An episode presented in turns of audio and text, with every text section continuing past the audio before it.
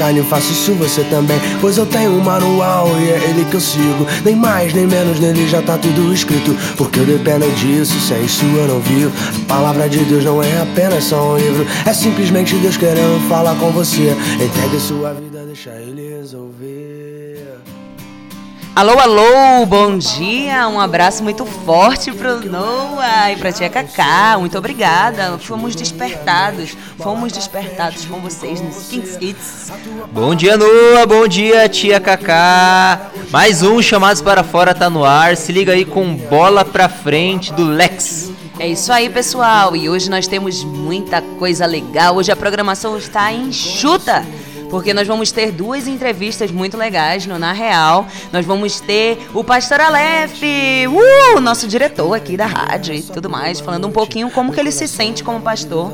Nós vamos ter atenção farmacêutica bem rapidinho, um aviso para a galera aí da vacina do Covid. Nós vamos ter hoje também no Heróis da Bíblia um pouco sobre Paulo, tá? Primeira parte, vamos ter uma série aí de Paulo. E no finalzinho ali, nós vamos ter no, no Problema é Nosso o pastor Alex de Forquilinha, contando um pouco da realidade da igreja ali naquele lugar. Cri, é, fica em Criciúma, é isso aí? Forquilinha fica em Santa Catarina, Criciúma. Procura aí no mapa, gente. E fica conosco, ouve aí, Lex mudou minha mente. Bola pra frente junto com você. A tua palavra mudou. Aquele que eu era, hoje já não sou. Eu tô diferente, mudou minha mente. Bola pra frente junto com você eu vou.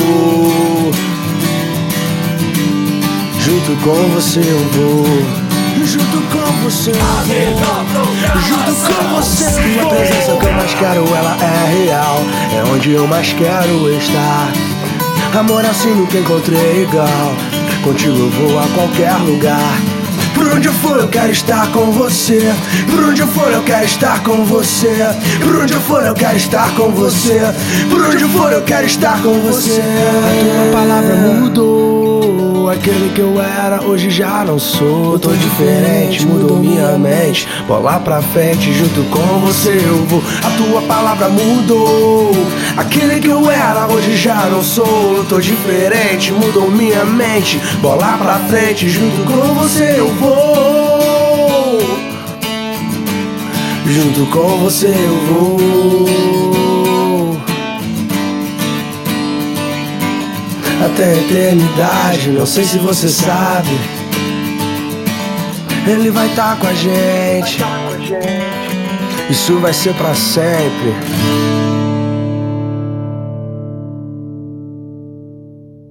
Está no ar o programa Chamados para Fora. Com a apresentação de Guilherme, Aline, Graça e Paz. Shalom. A paz do Senhor! Ai, Guilherme!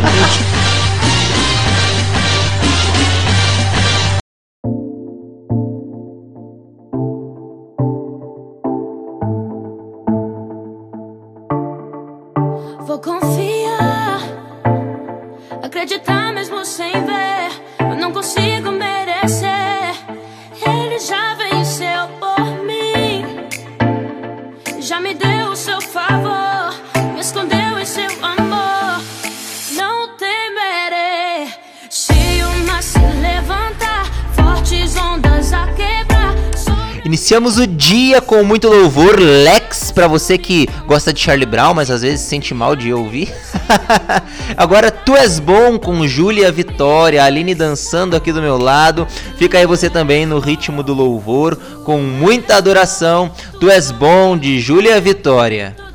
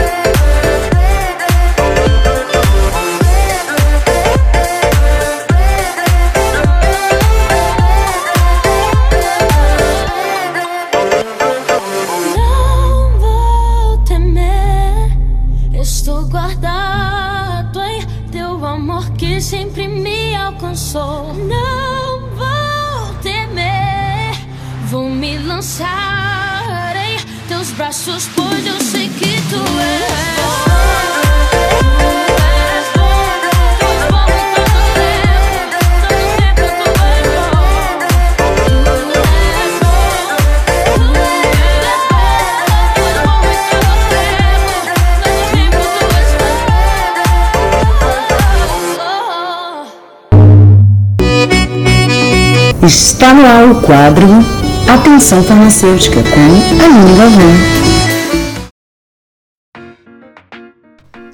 É isso aí, povo de Deus, está no ar o quadro Atenção Farmacêutica e hoje eu estou passando aqui rapidinho para trazer uma informação muito importante para você que está aí na escuta, para você que está vivendo esse momento aí aguardando a vacinação, que já levou alguém para vacinar. Gente, o índice de pessoas que não retornaram para a segunda dose tem sido muito alto. A última reportagem que saiu aqui é que mais de 500 mil pessoas não tomaram a segunda dose da vacina contra o Covid. Isso tá na Isto É, gente. E qual que é o maior problema de não tomar a segunda dose? Primeiro, a vacina para o Covid ela vai ser dada em duas doses. A primeira dose, e daí vai passar um tempinho, e aí você vai ser chamado de novo para tomar a segunda dose. Qual a importância, Aline, de se tomar essa segunda dose? Dose. Gente, é o que a gente chama de dose reforço para finalizar o processo. Aline, qual é o agravamento se eu não tomar essa segunda dose, se eu não levar o idoso para tomar essa segunda dose? Gente, tem um risco muito alto dessa cepa, desse vírus, ele o que? Mutar. O que, que eu quero dizer com isso? Ele ficar mais forte. Então, por exemplo, você põe em risco a sua saúde, você põe em risco a saúde comunitária, a saúde coletiva. Por quê? Por uma negligência. A segunda dose, todas as pessoas que têm tomado a sua primeira dose, elas têm sido cadastradas. E aí, quando começa a liberar a segunda dose, essa segunda dose ela é feita para essa pessoa que tomou a primeira para finalizar o processo. Senão, a gente pode correr o risco aí, gente, dessa cepa ela mutar e ficar pior do que a gente já tem aí. Inclusive, alguns estudos têm colocado que a gente está com essa cepa mais forte por conta desses, dessas pessoas, né, que têm tomado uma dose, mas não toma a segunda e não faz o tratamento correto. Então fica essa dica no ar para você ficar atento, ficar atento com esse idoso da sua casa, porque não, em muitos estados ainda não saiu da, da faixa etária dos idosos. Então Fica ligado, quando você tomar a sua dose, toma também a segunda, não deixa, é, não seja né, também contaminado pelas falsas notícias que estão aí. A vacina, ela foi feita com um propósito, ela foi feita em, com cunho de emergência, mas tem estudos a respeito dela, de efeitos e tudo mais. Então, fica atento, fique esperto. Essa é a dica de hoje do quadro Atenção Farmacêutica. Se você tem mais dúvidas, entra lá no site, entra no site da rádio, procura aí, Rádio Juventude Gospel, web rádio juventudegospel.com.br. Manda suas dúvidas. Se não, procura no, na, na internet, no Instagram. Nós temos tanto o da rádio quanto do programa Chamados para Fora, arroba programa underline Chamados para Fora. E entre em contato conosco. Estamos aqui para servi-los da melhor maneira. Fica aí com Hulk Mac.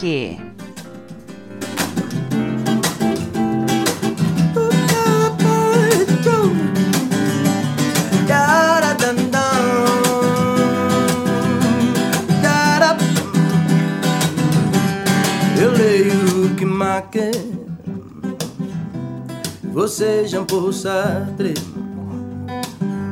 A cidade foi tomada pelos homens. Na cidade dos homens Tem gente que consegue ler. Mas os outros estão nécios pra ti. Eu canto Keith Green. Você canta o quê? A cidade está cheia de sons. Na cidade dos homens tem gente que consegue ouvir, mas os outros estão pra ti. Aí, ó. Fala, Roberto. Vem jogando tudo pra fora. A verdade apressa minha hora. Vem, revela a vida que é nova.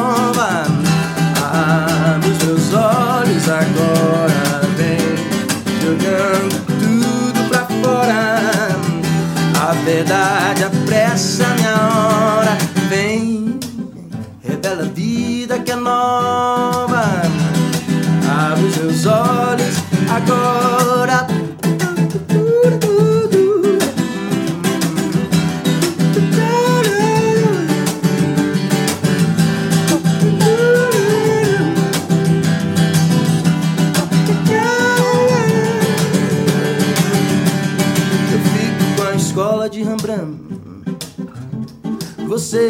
Dadaísmo de Berlim. A cidade está cheia de tinta. Na cidade dos homens tem gente que consegue ver, mas os outros estão cegos pra ti. Eu monto um paradoxo no palco. Você anda zombando da cruz.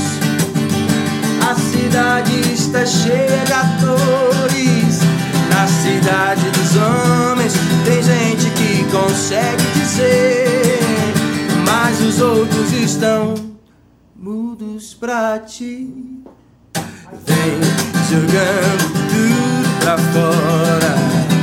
A verdade apressa minha hora. Vem, revela a vida que é nova. Abre os olhos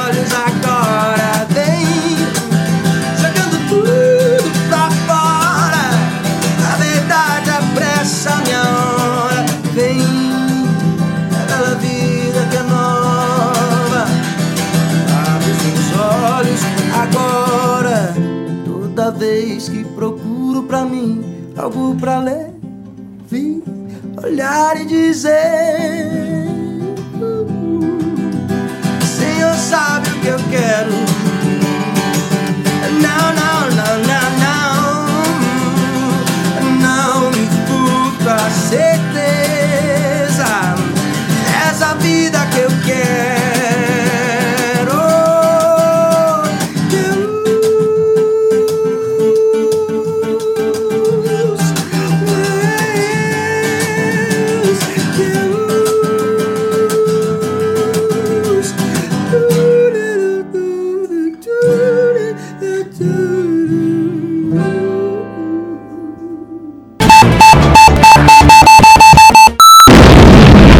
Sou o Guilherme Lemos e está no ar o Na Real, onde a sua opinião tem muito valor para nós.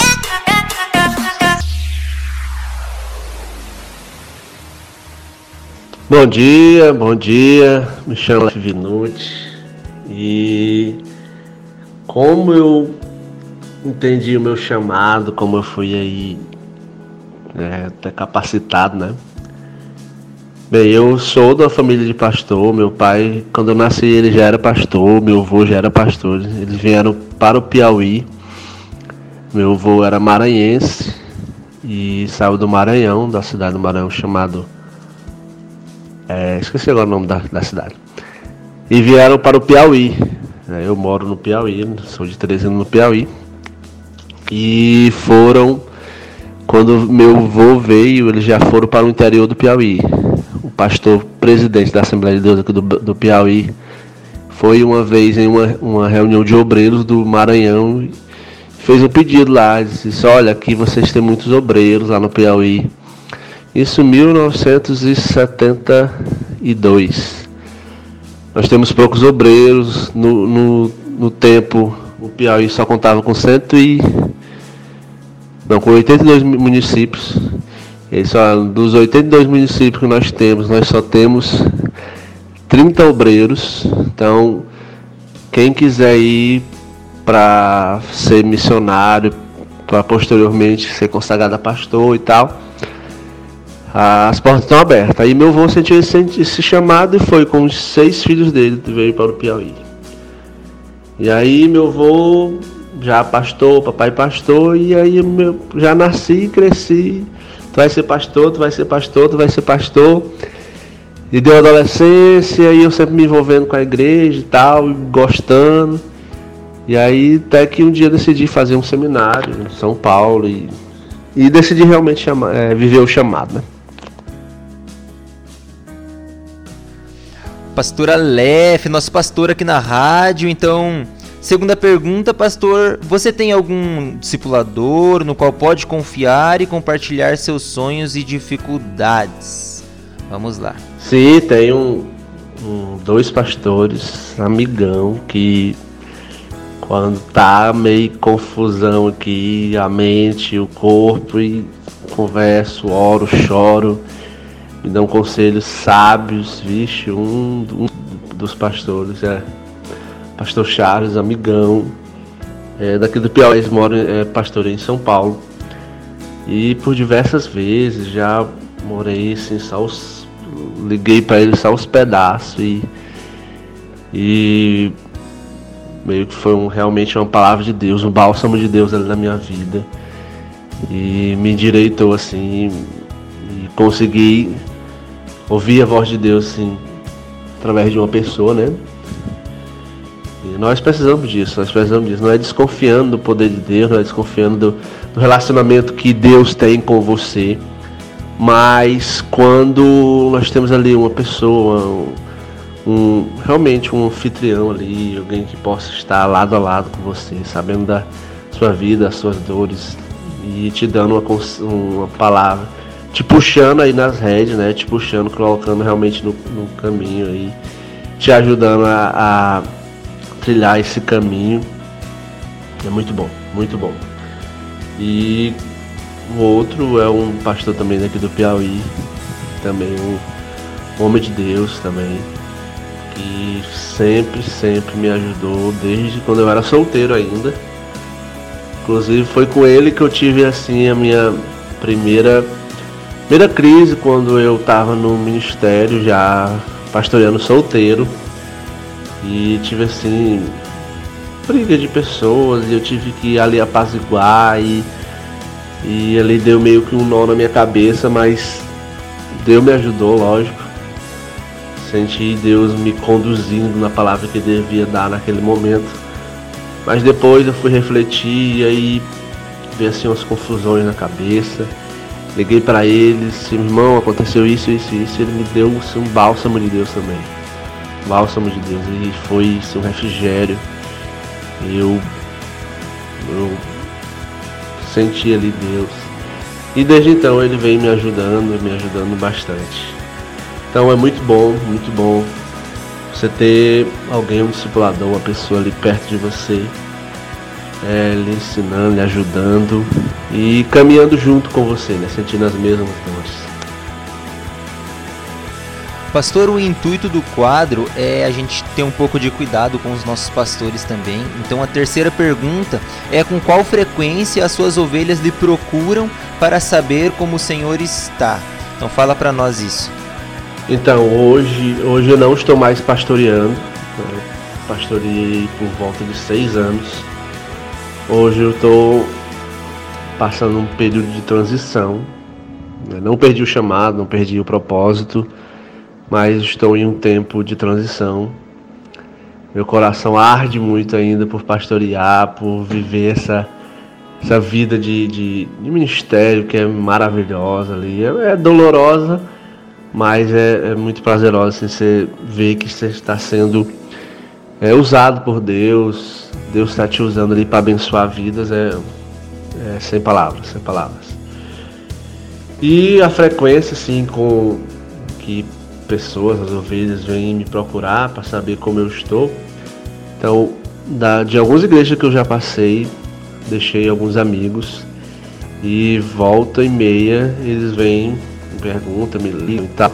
E eu pude sentir isso em maio do ano passado, que eu peguei o Covid. E fui assim abençoado por várias pessoas, fui abençoado por muitas pessoas. E são irmão, você tá aí parado, pastor, você tá aí parado e tal. Vou lhe abençoar, abençoar mesmo financeiramente, não só com, oração, com a palavra amiga, não, mas financeiramente mesmo. E foi assim uma benção, assim. Eu como provedor de casa, né, não ter passar uns dias parados, foi, era assim, meio que inimaginável, mas Deus usou pessoas que foram bênção na minha vida. Então, pastor, a quarta pergunta é relacionada bem a isso mesmo. Se você se sente cuidado e amado pelas suas ovelhas, você se sente assim hoje? Zé, reforçando o que eu falei agora há pouco, sim, eu ainda hoje mesmo, não estando pastoreando na frente, mas é, tem algumas pessoas que foram muito gratas assim, pelo tempo que eu passei com elas, enfim, estava ali mais perto. E ainda hoje cuida assim, da gente, nos abençoa muito, a mim e a minha família bastante. Glória a Deus por isso que, que tem usa os seus né, para ajudar aqueles que estão aí na frente da batalha, estão aí é, dispondo a sua vida ao ministério de Deus, ao ministério da palavra, ao ministério de cuidar de outras pessoas. E quinta pergunta então, pastor. Pastor Aleph, você sente confiança em falar das suas dificuldades para as suas ovelhas? Então, para quem está ouvindo, o pastor não é nenhum semideus, né? Então pode ficar à vontade, pastor. Pois é, muito tempo se falou é, e construiu uma imagem que o pastor era aquele super cara que nunca pecava, aquele super herói que vivia fora da esfera humana.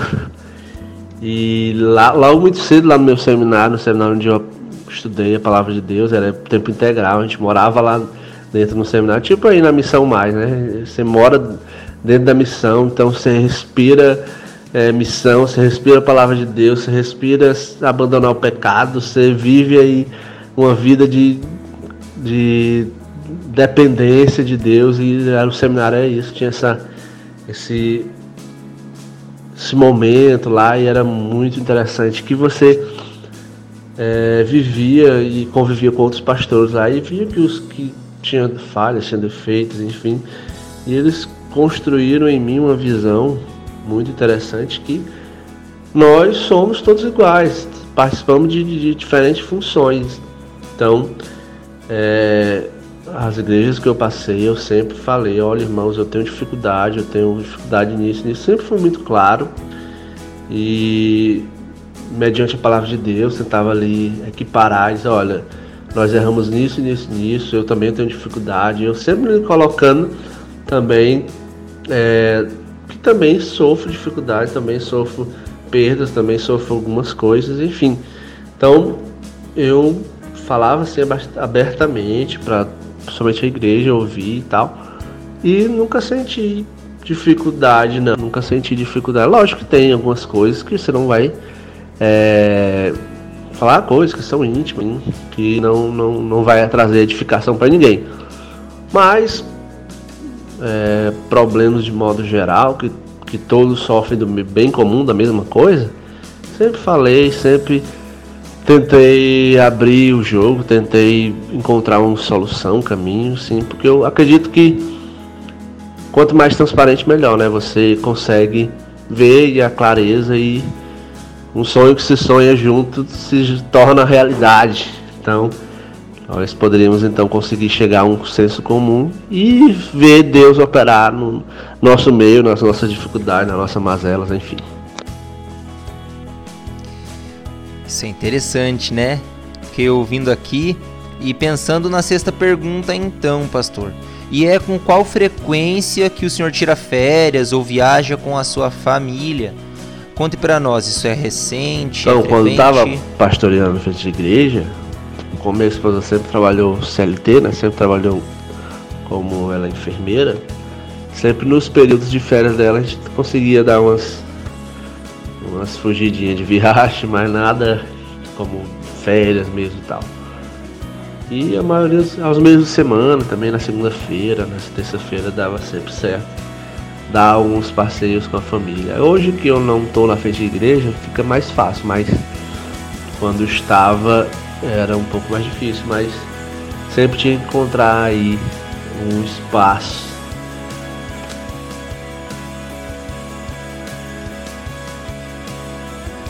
Última pergunta. Na verdade não é uma pergunta, é um conselho pastoral baseado na sua experiência de vida, pastor. Deixe um conselho para nós que estamos ouvindo. Então, o meu conselho que eu quero deixar para você que está me ouvindo, você que está ouvindo o programa com esses abençoados, Guilherme e, e a Aline, que já fazem parte do meu coração, né? Uma benção muito grande ter vocês conosco aqui na nossa web rádio Juventude Gospel. E um conselho que eu sempre deixo, falo para todas as pessoas é que que nós possamos viver a cada dia o mover de Deus, né? Que é daqui a 10, 20 anos, quando nós nos encontrarmos ou a gente saber um do outro, que nós possamos ver, entender que Deus agiu na nossa vida lá no passado, que a gente se entregou, que a gente viveu o mover de Deus, viveu aí a promessa de Deus. Né? Não importa se passou vários anos, o importante é viver a promessa de Deus. Né? Mesmo que nós possamos estar aí como as irmãs de Lázaro, né? Pensando que Jesus não vai vir porque Lázaro já morreu, já morreu há muito tempo. Mas Jesus sempre chega na hora certa, sempre faz a vontade dele e nós que somos seus filhos, seus servos, sempre somos abençoados com Deus, por Jesus, pelo Espírito Santo dele, no momento certo dele. Deus sempre sabe o momento certo. Nós que somos pecadores, que estamos vivendo esse tempo, que não é o tempo de Deus, é totalmente diferente do nosso. Então, viva o mover de Deus. Procure e busque a Deus. Renove a sua vida, renove a sua fé e permaneça, porque momentos difíceis podem vir, momentos alegres podem vir, momentos de tristezas podem vir, mas se você estiver alicerçado em Deus, se você estiver alicerçado na palavra de Deus, vivendo o mover de Deus, deixando Deus agir na tua vida, você vai ver a promessa, você vai viver a promessa, você vai se alegrar com a promessa e você vai aí estar com Deus todos os momentos. Então, que Deus em Cristo te abençoe, um grande abraço. A minha oração é que Deus abençoe a tua vida, derrame sobre a tua vida, a vida da tua família, a bênção do Senhor. A bênção que sempre traz renovo, sempre traz a transformação e para aqueles que querem, para aqueles que desejam, para aqueles que se entregam a Ele, aqueles que desejam sentir e viver o amor dele, vão viver. Que Deus em Cristo te abençoe, um grande abraço, até uma próxima oportunidade. Quero te convidar, todos os 11 horas da noite, segunda a sábado, melhor, todos segunda a sábado de 11 horas da noite, nós estamos aqui na Web Rádio Juventude Gospel com o programa Madrugada com Deus. Ok? Deus em Cristo te abençoe. Um grande abraço. Amém, pastor Aleph. Muito obrigado por participar conosco e queremos dizer que amamos o Senhor. Para nós é um privilégio de de estarmos aqui na rádio hoje, sabemos que o Senhor acreditou no nosso ministério e nos deu essa oportunidade de servir a Deus e a Igreja de Cristo, nossos irmãos por intermédio da rádio, da família Web Rádio Juventude Gospel. Então, queremos dizer que te amamos e em nome de toda a família Web Rádio Juventude Gospel, é, deixar aqui o nosso muito obrigado, o nosso sentimento de gratidão. E tem algo para dizer também, Aline? E agora nós vamos fazer uma oração, né, Gui? Vamos fazer uma oração o programa iniciou e agora nós vamos aproveitar e fazer uma oração pelos pastores, que assim como o pastor Aleph, né, é, estão em processo de transição ministerial. Hoje o foco vai ser isso, né? Pastores que estão em processo de transição ministerial. Deus, nós te louvamos e te adoramos pela vida do pastor Aleph, pela sua família, pela pastora Mone, pelo teu cuidado, Senhor, e pela forma que ele tem nos pastoreado na web rádio, Senhor. Apesar de cada um de nós fazer a rádio de algum lugar do Brasil ou do mundo, mas ele ele está ali nos acompanhando, mandando uma mensagem, é, é, mandando um conselho, enviando áudios, Senhor, para edificar a nossa vida. E isso para mim também, Deus, é um pastoreado, é um acompanhamento, é um discipulado e é uma honra poder viver isso, Pai. Então nós te louvamos pela vida dele, pela vida da sua família. Pedimos saúde, provisão, prosperidade para eles em todas as áreas. Deus, nós oramos pelos pastores hoje que estão vivendo esse processo de transição ministerial que estão saindo da linha de frente e talvez entrando como vices, aqueles que estão, Senhor, numa mudança, eram pastores de igreja, agora estão assumindo outros tipos de projetos. Senhor, nós não sabemos como é difícil, nós não sabemos o que eles passam, nós não sabemos como que é essa mudança na mente deles, Senhor. Depois de seis anos à frente, de repente vivendo uma transição, Pai. Deve dar saudade, deve ser difícil, Senhor. Então nós oramos que o Senhor dê estrutura, principalmente nesse processo, Deus, de Covid. Nós oramos pelos pastores, nós oramos por esses líderes, Senhor, que têm se esforçado em viver para a tua glória, Pai. Que a gente possa ser como diz esse louvor, se o nosso coração seja como diz esse louvor, porque seria tão bom, Pai. É o que nós te louvamos e te engrandecemos, Pai. Amém. E para você que está acompanhando a rádio e já vem acompanhando os quadros na Real, só recordando que nesses últimos dias nós estamos trazendo alguns pastores aqui. E na semana que vem nós teremos o pastor Homero, ele vem lá da Jordânia. Na realidade ele vai ficar na Jordânia, alto lá. Mas ele vai estar conosco na rádio e vai estar nos falando um pouco do ministério dele, nos deixando um conselho também, respondendo essas seis perguntas que nós colocamos, igual o pastor Aleph esteve conosco hoje.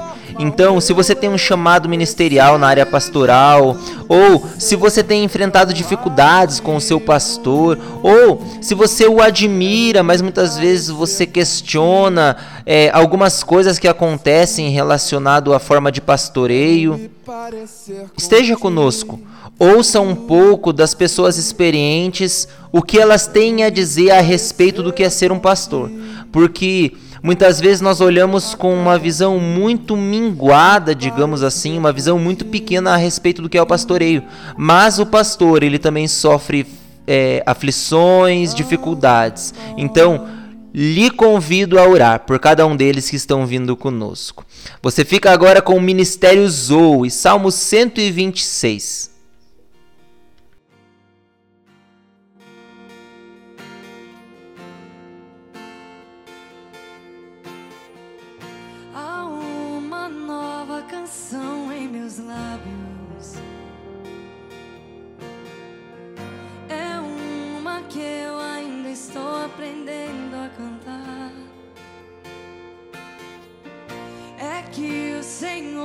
Restaurou minha sorte. Eu ainda estou como alguém que sonha. Estou sonhando sonhos de Deus. Estou vivendo sonhos de Deus.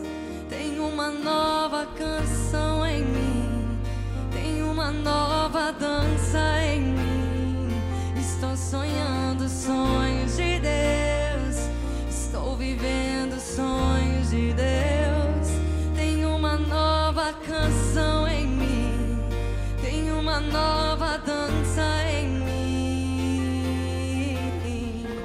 Grandes coisas tem feito o Senhor por nós. Grandes coisas tem feito, por isso estamos alegres. tem o Senhor por nós. Grandes coisas tem feito, por isso estamos alegres. Eu já saí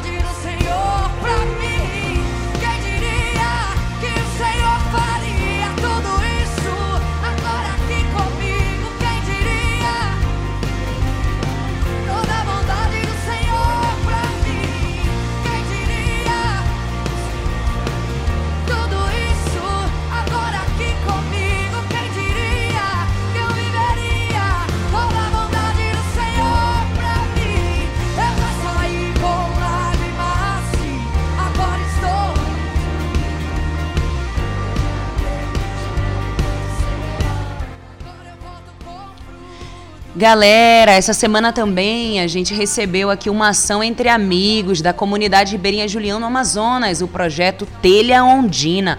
O projeto visa organizar barracas aos moradores que estão sobrevivendo no comércio na comunidade.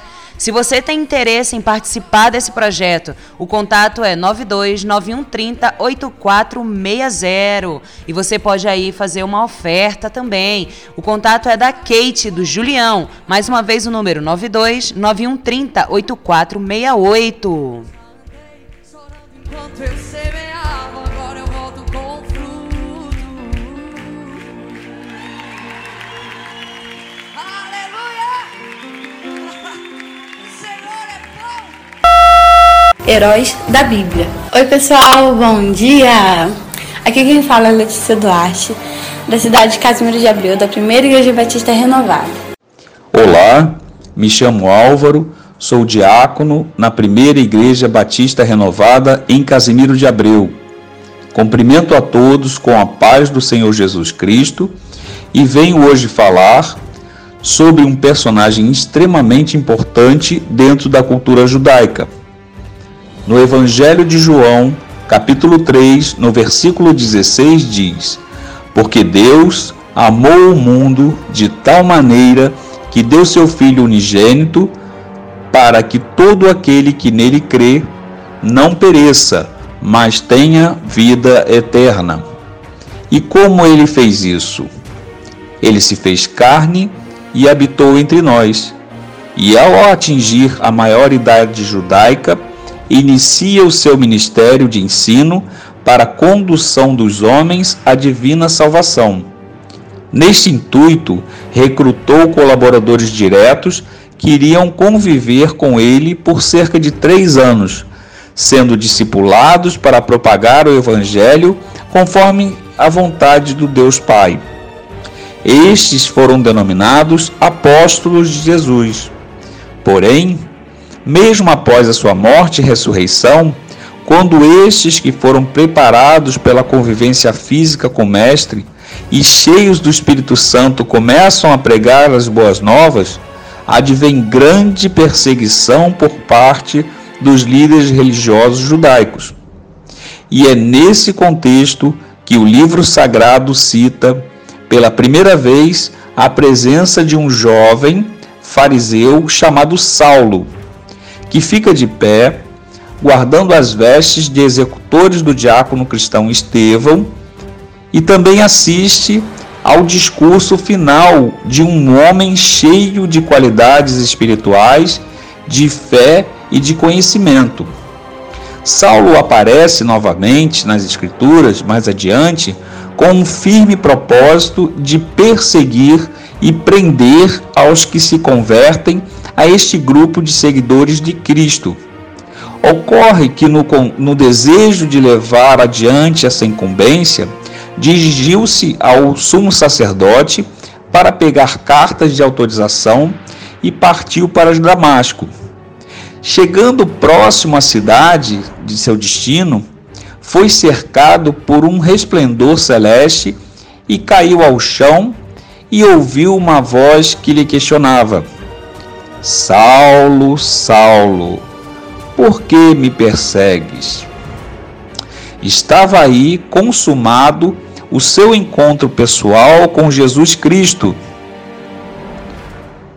de forma que Os que o acompanhavam podiam ouvir, mas não o podiam contemplar. Saulo foi impactado de tal forma que não pôde enxergar por três dias, aos quais manteve-se em jejum e oração constante.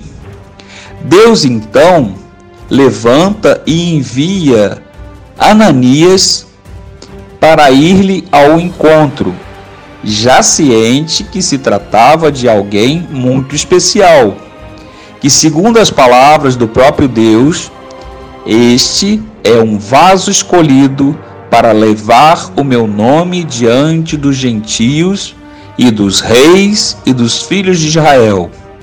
Estava então recrutado e transformado o que então seria chamado de apóstolo Paulo. Depois do seu batismo, Paulo quebrou o jejum e permaneceu alguns dias com os discípulos que estavam em Damasco. E logo nas sinagogas pregava a Jesus, que este era o Filho de Deus, e ousadamente declarou ser Jesus de Nazaré, o ansiado Messias, que morreu por nossos pecados, segundo estava escrito. Foi sepultado e ressurgiu ao terceiro dia. Após o que foi visto pelos doze e pelos outros, e por derradeiro de todos, apresenta Paulo. É, me pareceu também a mim, me apareceu também a mim como um abortivo foi declaração de Paulo, é, nós podemos ver no livro do, aos Coríntios.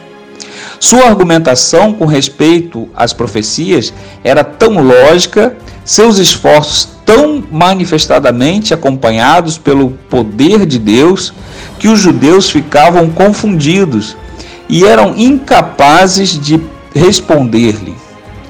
As novas da conversão de Paulo haviam chegado aos judeus, como uma enorme surpresa. Aquele que havia viajado para Damasco com poder e comissão dos principais dos sacerdotes para prender e para processar os crentes, estava agora pregando o evangelho do Salvador crucificado e ressurgido, fortalecendo as mãos dos que já eram seus discípulos e continuamente trazendo novos convertidos para a fé que outrora tão amargamente se opusera. Val, nós acabamos de ouvir um pouquinho a respeito da vida e da história de Paulo. Semana que vem nós teremos uma parte 2, é isso mesmo. Vai ser tipo uma série que nós iremos fazer. E semana que vem nós iremos falar um pouco mais da trajetória do apóstolo Paulo, como foi as, as viagens missionárias e vamos falar um pouco em relação ao tempo dele de martírio, como que isso aconteceu. Então, se você teve alguma dúvida ou algo do tipo, vocês podem estar entrando em contato com a gente através do site ou até mesmo pelo Instagram, programa, programa underline chamados para fora, ou até mesmo no meu Instagram pessoal, que é le.underline duarte. Aí vocês podem mandar perguntas, se você tiver alguma curiosidade a respeito de Paulo, ou até mesmo de outros personagens bíblicos que nós já falamos por aqui, como Barnabé, Tiago, Felipe, vocês podem estar perguntando pra gente, que a gente vai selecionar algumas perguntas e estaremos respondendo para vocês, tá bom? Porque o objetivo nós é estarmos aprendendo, estudando e para que vocês também possam aprender um pouco mais com a gente. Então fica aqui ligado com a gente, que na próxima semana nós teremos mais um pouco do Diácono Álvaro falando a respeito sobre a vida do nosso querido apóstolo Paulo. Tá bom? Beijo.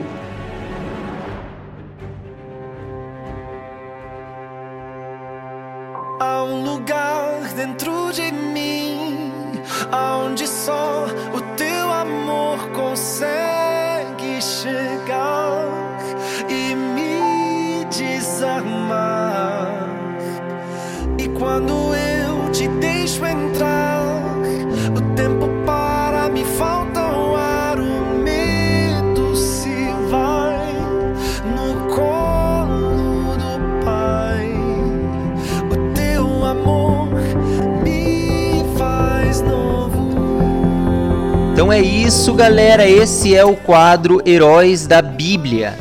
Então, toda semana a Letícia Duarte traz para nós uma entrevista com alguém ou algum estudo a respeito de algum personagem bíblico, como hoje, por exemplo, que foi Paulo. Para você que tem interesse de conhecer algum personagem específico, você pode enviar para nós. Então corre lá no site que é, é Web Rádio Juventude Gospel Brasil e fica atento Fica atento às novidades, fica atento aos quadros. Você pode nos deixar ali dicas a respeito de cada programação. Então você vai lá, por exemplo, é, no programa Chamados para Fora e você deixa uma sugestão para nós. Você pode deixar alguma dica de para agregar ou você pode deixar alguma crítica, não tem problema. Nós somos bem abertos a isso, tá? E queremos que você faça porque nós queremos saber como está a sua opinião a respeito dos quadros, a respeito do programa, a respeito das músicas. E queremos agradecer a Letícia que tem se disposto, né? Ela está mobilizando toda a região dela a respeito é, da rádio, a respeito do quadro mesmo Heróis da Bíblia. Então, muito obrigado, Letícia. Vocês ficam agora com Eu Quero Ser com Leonardo Gonçalves. Eu Quero Ser.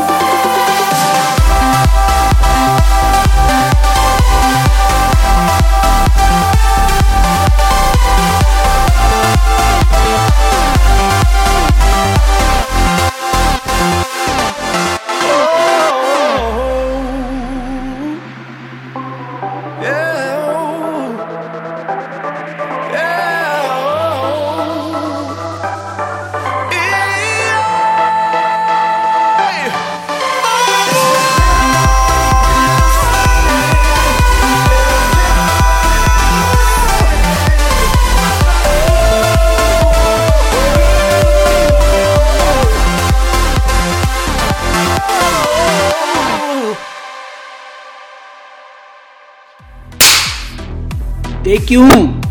E entra no quadro agora. Não, errei. E entra no ar agora o quadro Problema é Nosso. Tudo que você precisa saber para que você possa ser resposta.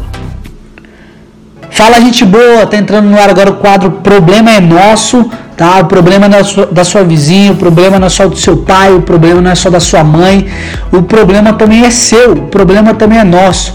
O programa sempre traz a gente visar os desafios, as realidades né, da igreja local, tanto do contexto missionário e que a gente se sinta desafiado a todos eles.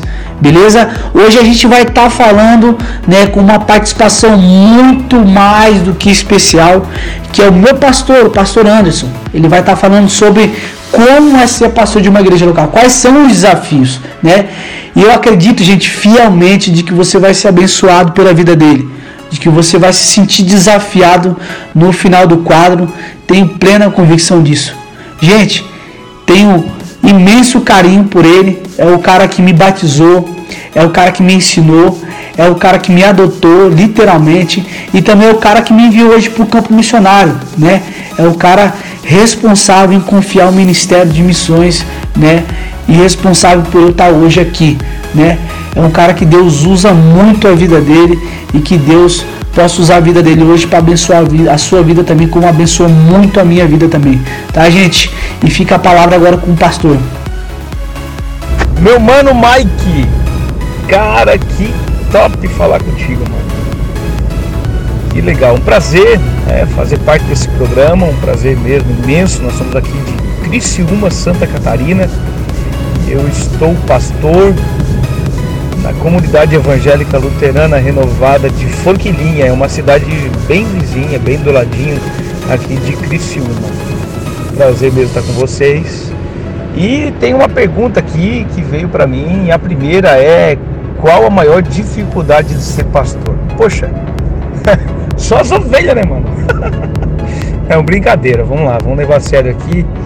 É, a maior dificuldade hoje que a gente tem enfrentado é, nesse, nesse meio pastoral, eu que sou estou numa comunidade pequena é, e trabalho com, com os vulneráveis também. Eu trabalho tanto com o mano da gravata quanto o mano é, do boné. Né? Então, é trazer uma palavra ou trazer a palavra do Eterno para que possa é, estabelecer o reino de Deus e ao coração dessa, dessa garotada e desses manos é, da gravata, como eu disse antes.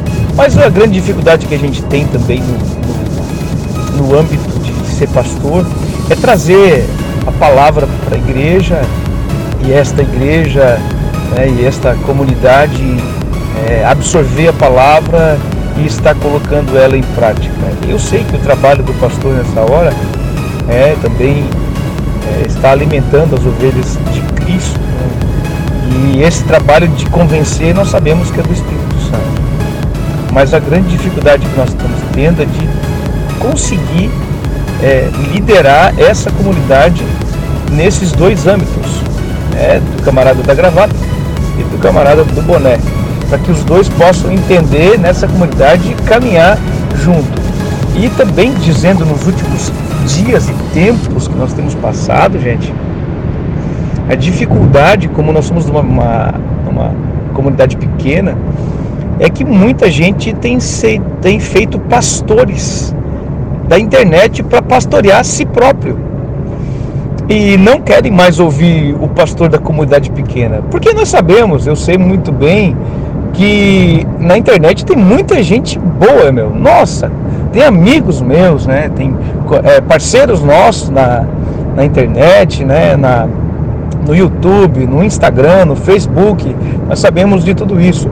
Só que a camaradagem e os irmãos e as ovelhas esquecem que o Senhor nos deu pastores para a igreja. E quando assim eles têm alguma dificuldade, algum problema, eles não vêm a nós. Eles não nos procuram, simplesmente eles querem estar naquele, no, no domingo ou na quarta-feira, no culto de, de sábado, mas eles esquecem que tem alguém ali para liderar, para dar uma palavra, para compartilhar os momentos bons e também os ruins. Então, é, tem hora que nós nos sentimos, às vezes, é, no, no vácuo, assim, como pastores. Bem certo, né? Embora que fazemos o trabalho para o Senhor, né, mas pastoreando as ovelhas. E aí vai entrando uma rebeldia no coração destes que esquecem do pastor da igreja local. Né? Então, é, buscam em vários outros é, na internet e o que o camarada lá falou está dito e o meu pastor está errado, enfim. Essa é uma dificuldade que nós temos encontrado de ser ou de estar pastor nesse tempo que estamos passando. Bora, Mike, vamos para outra pergunta? Então, gente, tem outra pergunta aí para nós, né? O que você, o que acha que poderia ser diferente nas nossas igrejas hoje?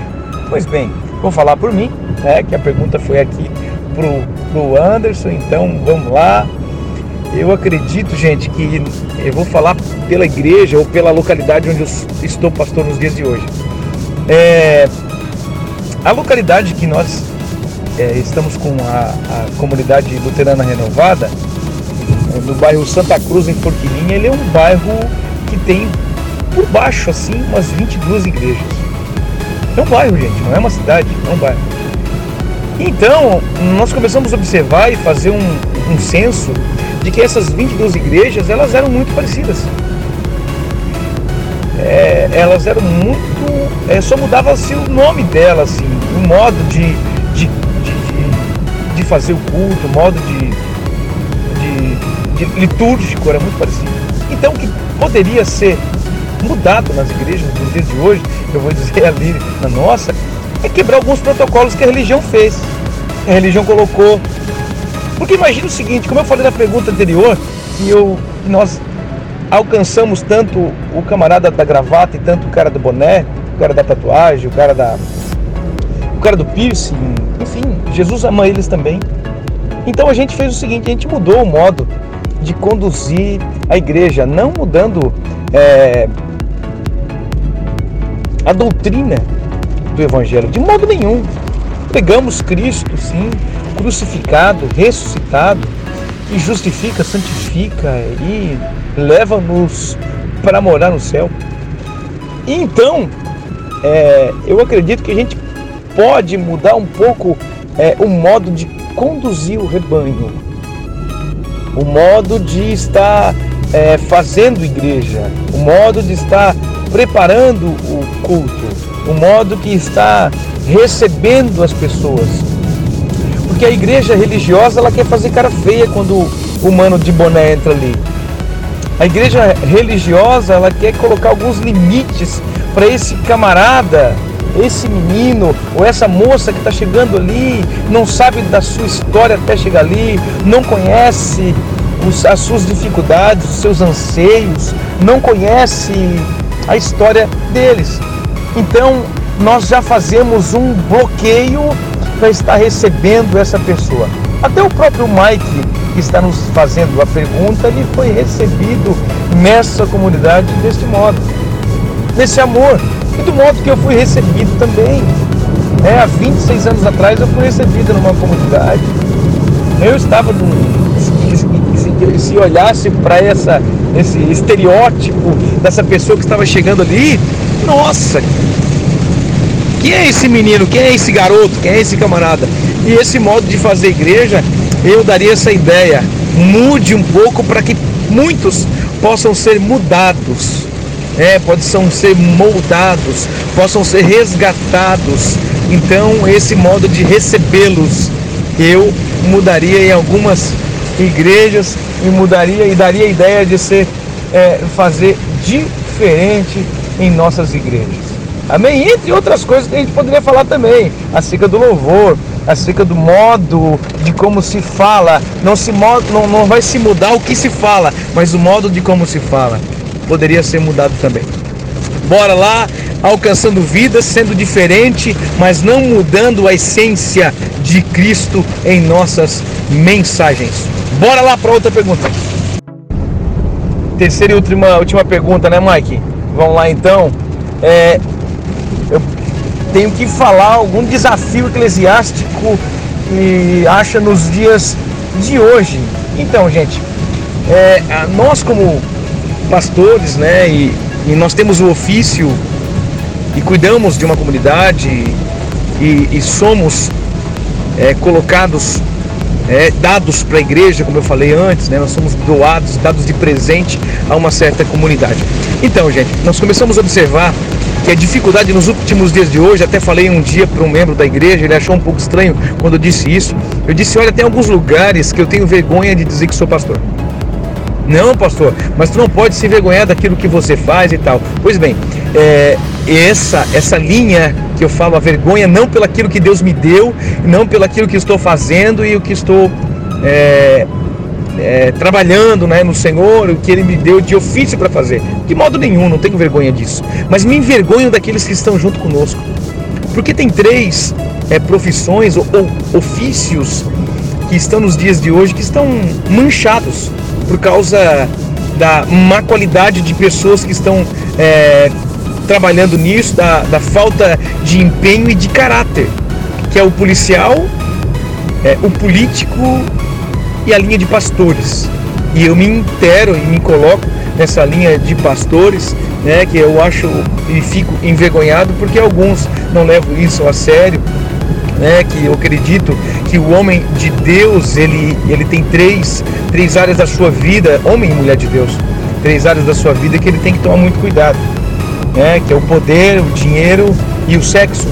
E a grande maioria nós temos visto no Brasil e até mesmo fora dele, que homens e mulheres de Deus têm caído e têm manchado essa chamada, esse ofício lindo, essa vocação maravilhosa que o Senhor tem dado a nós. Então eu acredito que é uma dificuldade imensa que nós temos tido, certo?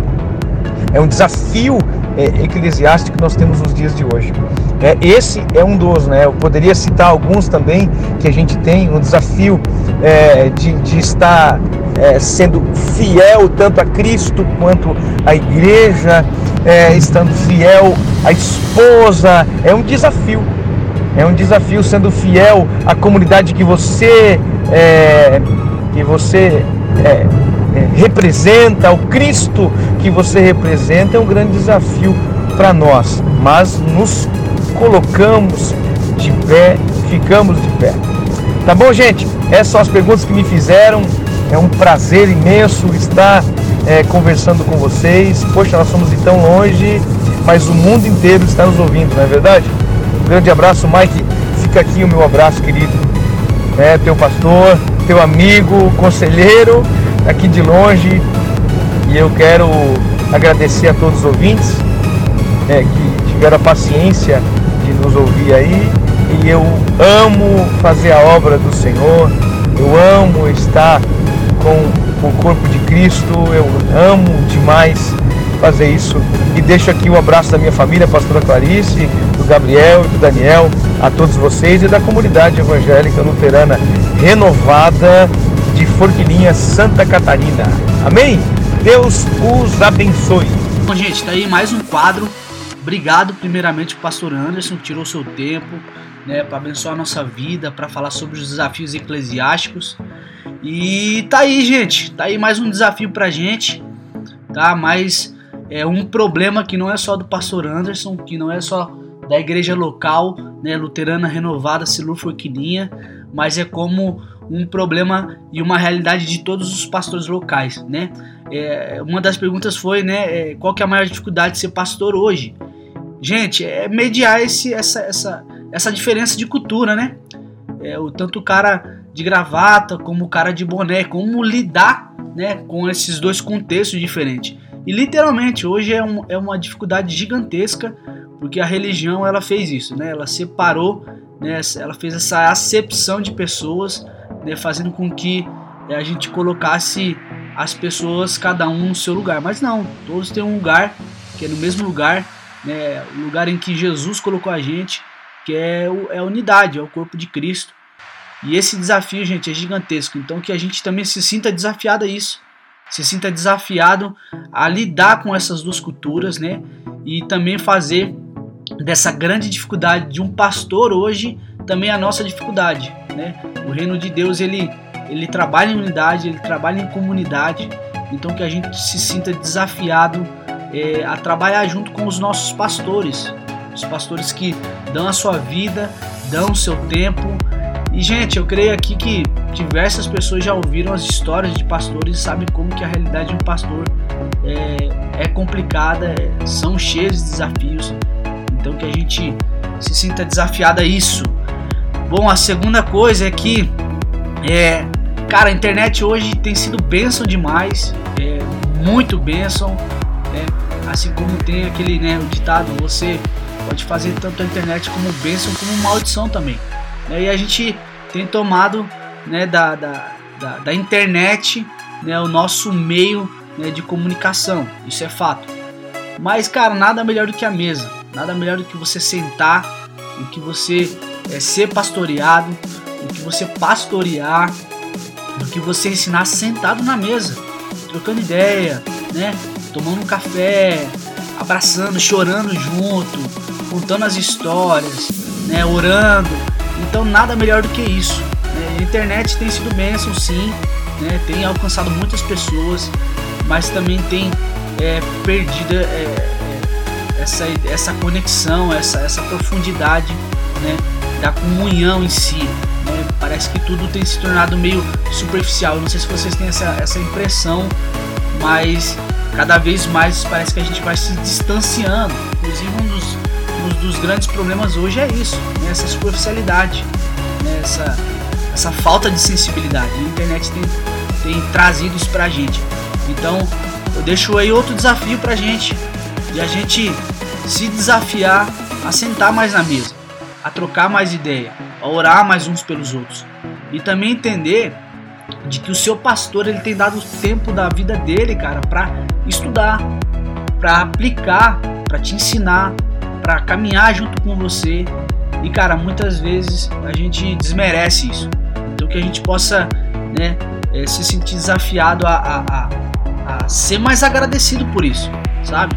A valorizar o trabalho dos nossos pastores, dos nossos líderes, daqueles que dão a vida, que talvez passam madrugadas estudando, que passam madrugadas orando para que você seja abençoado, para que você é, cresça cada vez mais. E a outra pergunta foi: é o que você acha que poderia ser diferente nas nossas igrejas? Cara, o modo em que a gente recebe as pessoas, isso já muda muita coisa, assim como o Anderson falou. Eu sou testemunha disso, de que quando eu cheguei na minha igreja, é, eu, eu, tenho essa convicção, essa plena convicção de que é, o testemunho vivo de que eu, que eu tive foi dos meus irmãos, foi daqueles que me receberam, foi daqueles que cuidaram de mim, foi daqueles que me abraçaram, foi daqueles que não fizeram acepção, mas me receberam de braços abertos. E hoje a gente, é, de novo, eu não sei se você tem essa impressão, mas eu tenho, de que hoje é, cada vez mais a gente tem feito acepção de pessoas. E parece que hoje existe um padrão, né, de, de um padrão de vida e um padrão, né, de, digamos assim, de estética, né, é, no qual eu preciso estar tá para ser recebido. Mas não, mano, tanto o cara que se veste muito bem quanto aquele cara que não tem um tênis talvez para vestir, ele merece também o amor de Deus, assim como eu. Eu fui recebido, você foi recebido, todos nós que temos hoje essa oportunidade, né, é, de estar numa igreja, de ser acompanhado, de ser cuidado por um pastor, de ser cuidado pelos líderes, né, esses caras também é, é, também têm essa oportunidade, também foram agraciados por isso. Então que a gente faça a mesma coisa que Jesus fez, abrace, né, cuide, né, não faça acepção de pessoas, ame todo tempo, todo momento, sem é, aquele olhar de julgamento que a gente sabe que, cara, eu já ouvi diversas, diversas histórias. Eu já ouvi diversas histórias de que teve gente que foi para a igreja, de gente que foi é, é, é para um culto, às vezes até, cara, precisando daquilo, né? E foi, foi maltratado. Foi, foi, é, lidaram com ele de forma né, é, é, preconceituosa é a palavra. Então que a gente seja é, mais misericordioso, que a gente olhe para o nosso próximo, que a gente se sinta desafiado a olhar para o nosso próximo como Jesus olhou para a gente também. Né? E como Jesus olha para a gente ainda. Né? Às vezes a gente tem essa impressão de que é, o que a gente faz hoje, né, é, que, na verdade, depois da nossa conversão, é como se a gente não precisasse mais do, da, da, misericórdia de Deus. Não, a gente precisa da misericórdia de Deus todos os dias. Porque a gente se sinta desafiado também a receber os nossos irmãos de braços abertos, né? Porque é isso traz a unidade, né? Traz a força, né? Traz, né?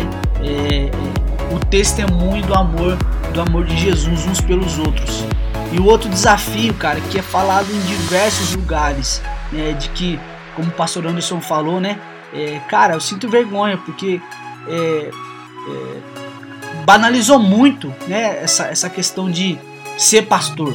Pastor, policial e várias outras outras outras coisas também que que acabou se banalizando no meio do caminho. E ser pastor hoje se banalizou muito, cara.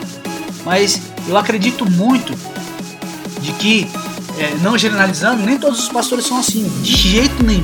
De jeito nenhum. Conheço diversos pastores que passam horas da noite estudando. Eu conheço diversos pastores que é, é, deixam de, de de fazer tais coisas para coisas pessoais, até para abençoar a sua vida, sabe? Então que a gente se sinta desafiado também a olhar para a vida desses pastores e olhar com um olhar de misericórdia, de entender que nem todo pastor é igual, gente. Nem todo pastor é igual. Nem todo pastor aí tá, tá tirando dinheiro é, dos fiéis, né? Não vamos citar nomes, acho que aqui a gente, a gente como não tem muito filtro aqui, mas a gente pode falar sobre essas coisas. Mas tem muito pastor que é, mantém a sua fidelidade a Deus, né? que mantém a obediência, Então que a gente possa valorizar isso, que a gente é, possa ser um povo que é, exerça a fé né, no nosso pastoreio de hoje e valorize isso, valorize isso.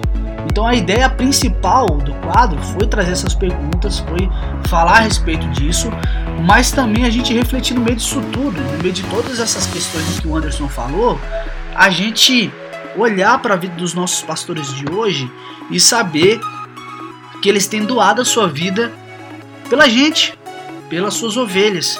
Né? Como eu falei de novo, a gente não sabe como é a história, né? a gente não sabe como é um dia a dia de um pastor. Né? Se sinta desafiado a perguntar para ele. Se sinta desafiado, e aí, cara, o que, que você fez hoje? E aí, o que, que você vai fazer? E não só isso, se sinta desafiado a ser uma mão que, que se estende para ele. Né? Uma mão que ajuda, uma mão que cuida também. Porque a gente tem essa ideia, né? essa impressão de que um pastor é quase que um super-herói. Não, ele é pecador igual a gente também. Ele é pecador igual todos nós, todos nós somos pecadores. Então que a gente se sinta desafiado a cuidar dos nossos pastores, se sinta desafiado, além de tudo, a valorizar o trabalho que eles têm feito. Gente, só quem é pastor pode saber o quanto é difícil, o quanto é penoso, árduo o trabalho em um ministério de pastoreio. Então que a gente possa valorizar cada vez mais isso. Gente, fico agradecido demais, tá? Pela sua participação, por você ouvir e eu oro a Deus, é, e oro a Deus pedindo aqui é, que Ele fale nos nossos corações para que a gente se sinta desafiado cada vez mais a olhar uns para os outros, é, estendendo as nossas mãos. Gente, muito obrigado, tá? É, deixa aqui o meu carinho, a minha gratidão por você ter, é, por você estar tá ouvindo até o final. Então, no próximo quadro a gente vai estar tá trazendo mais um desafio e deixa aqui um grande abraço. Valeu!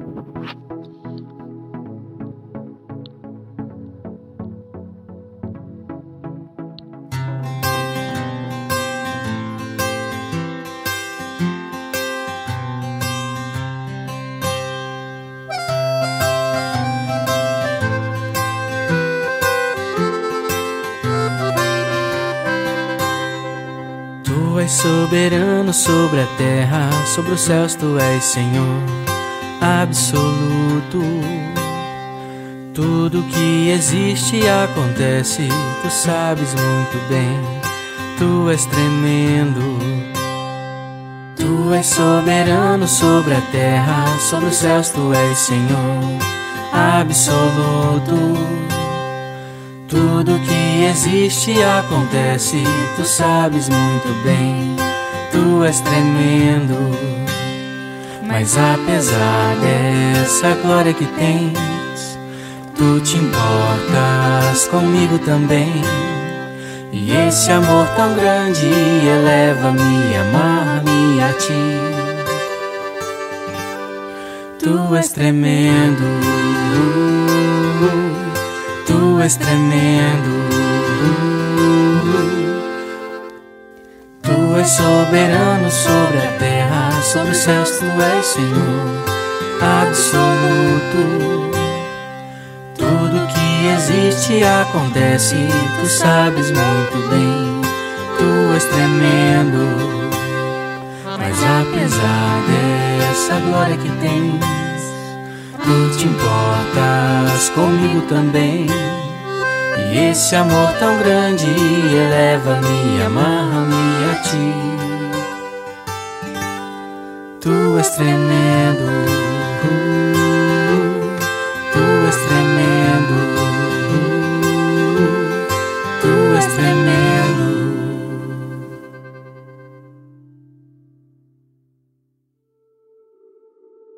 Em janeiro de 2010, um terremoto abalou o Haiti, resultando em milhares de mortos e desabrigados. Em meio a esse cenário, surgiu a mais, missão em apoio à igreja sofredora, movida pelo desejo de responder à tragédia e ajudar a igreja que sofria naquele local. Desde então, a Mais já esteve em 15 países e se desenvolveu buscando ações para fortalecer a igreja através de trabalhos com pós-catástrofes, desenvolvimento comunitário, acolhimento a refugiados, locais em situação de guerra ou perseguição religiosa. Ao longo dos anos, muitos projetos foram desenvolvidos e concluídos, marcando a história de lugares como Nepal, Sertão do Piauí, Guiné-Bissau, Haiti e Ásia Central. Hoje a Mais é uma organização missionária que atua de forma direta e estratégica em países onde há perseguição religiosa e tem sonhado e trabalhado para entrar em comunidades ao redor do mundo que são pressionadas por sua fé. Nosso intuito é fortalecer, encorajar e promover a resiliência nessas comunidades, cooperando para que os nossos irmãos em situação de perseguição possam permanecer firmes, sendo luz dentro do seu contexto. Somos aproximadamente 50 missionários servindo a igreja sofredora ao redor do mundo, atuando estrategicamente na América Latina, Oriente Médio, Sudeste Asiático e África Oriental. Nossas bases foram e são estruturadas das seguintes formas: localização do lugar mais seguro e estratégico, de onde podemos servir não só o local em si, mas as regiões próximas também, como é o exemplo da base da Jordânia, de onde foi possível fazer ponte com o Iraque e abrir a primeira igreja local na região. Fazer contato com pastores e líderes locais para entendermos suas necessidades e de que forma podemos atuar. Acreditamos que os pastores nativos têm um maior conhecimento das necessidades dentro da perseguição, uma vez que são eles que enfrentam diariamente. Através da igreja, desenvolver projetos que melhor vão responder às demandas da comunidade, podendo ser acolhimento a cristãos refugiados que precisam deixar seu país por conta do risco de morte por assumir sua fé em Cristo. Projetos de microcrédito que visam levar mais dignidade e subsistência a cristãos que não conseguem empregos e são desprezados pela sociedade em todos os âmbitos pelo fato de serem cristãos. Treinamento a pastores e líderes perseguidos, onde se faz cada vez mais importante o aprofundamento teológico, bíblico, para que possam pregar, discipular e levar o reino de Deus aos seus contextos mais difíceis. Tudo isso é feito com o propósito de fortalecer a igreja em lugares onde há perseguição religiosa. Grande parte desses projetos e bases são administrados e sustentados através de recursos que a base da Mais no Brasil recebe, além de os utilizarmos para manutenções do local, melhorias na infraestrutura da organização e na nossa escola de missões. Sua contribuição faz todas essas bases e projetos continuarem acontecendo. Nosso desejo é conectar a igreja no Brasil e no mundo com a realidade da igreja sofredora de forma que ela possa pensar, viver e respirar essa verdade que é viver perseguido pela fé. Acesse maisnomundo.org e vamos juntos pela Igreja Sofredora. É isso aí, povo lindo, povo maravilhoso. Vocês escutaram um pouquinho sobre a missão em apoio à Igreja Sofredora. Quem é ela? É a missão que hoje a gente serve para a glória de Deus. Nós temos o prazer, o privilégio de participar do Missio Day, ousando ser a resposta, né? Não são eles, somos nós. Esses são os slogans mais famosos da Mais. Você pode procurar mais pela internet, mais no mundo.org.com. Procura mais também no Instagram. Nós temos aí é, várias informações muito legais no Instagram do que está acontecendo aí ao redor do mundo. Essa semana temos aí uma conversão na Coreia do Sul, né? Coreia do Sul? Deixa eu conferir aqui, gente. É, é a conversão na Coreia. Tem lá essa missão aí no Instagram, no Facebook, acompanha. Tem também o canal da Mais no YouTube, né? Gente, é uma benção demais é, saber sobre esses cristãos que estão sofrendo. A Mais trabalha em parceria com a Voz dos Mártires. Você pode procurar aí The Voice of the Martyrs. Ela é uma instituição internacional que cuida também desses irmãos que estão sofrendo.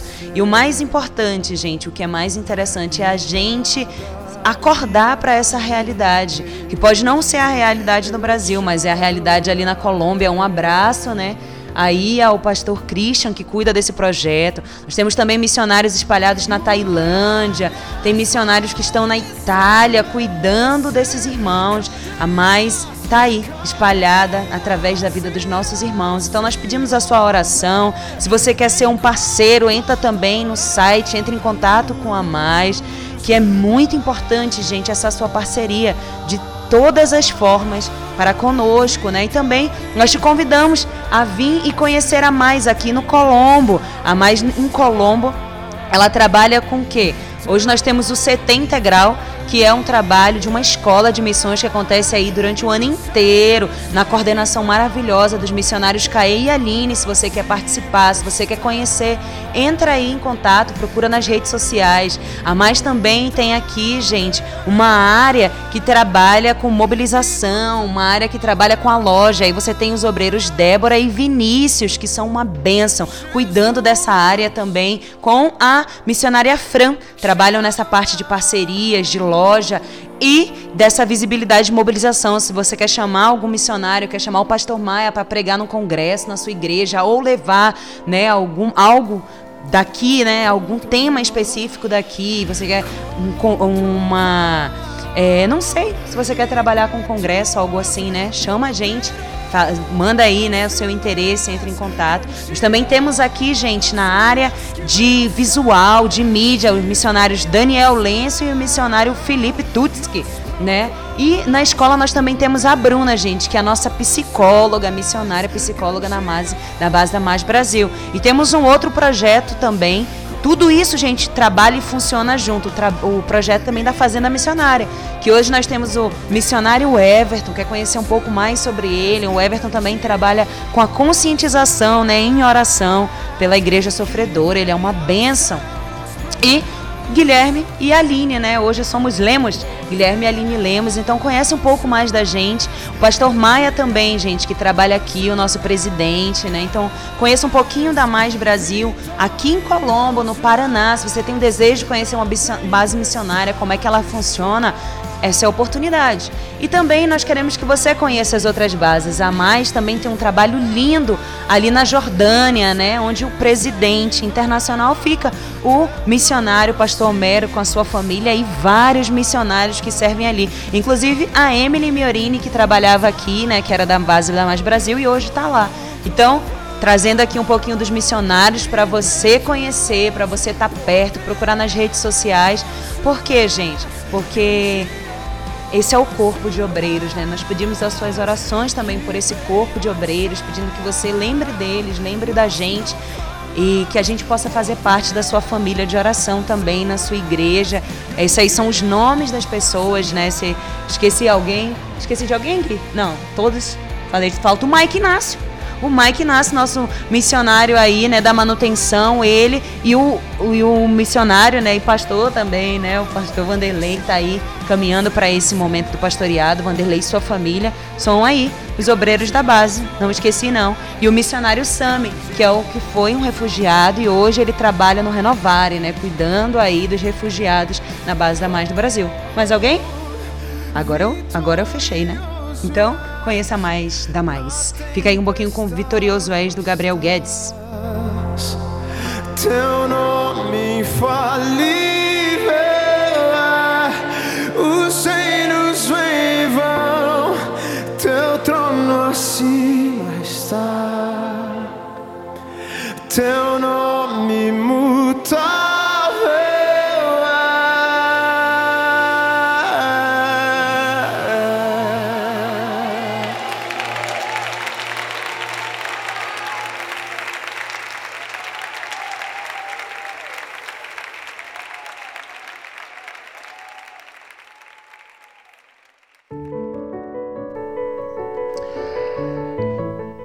Então chegou a hora tão esperada. Eu falo tão esperada porque para nós é importante.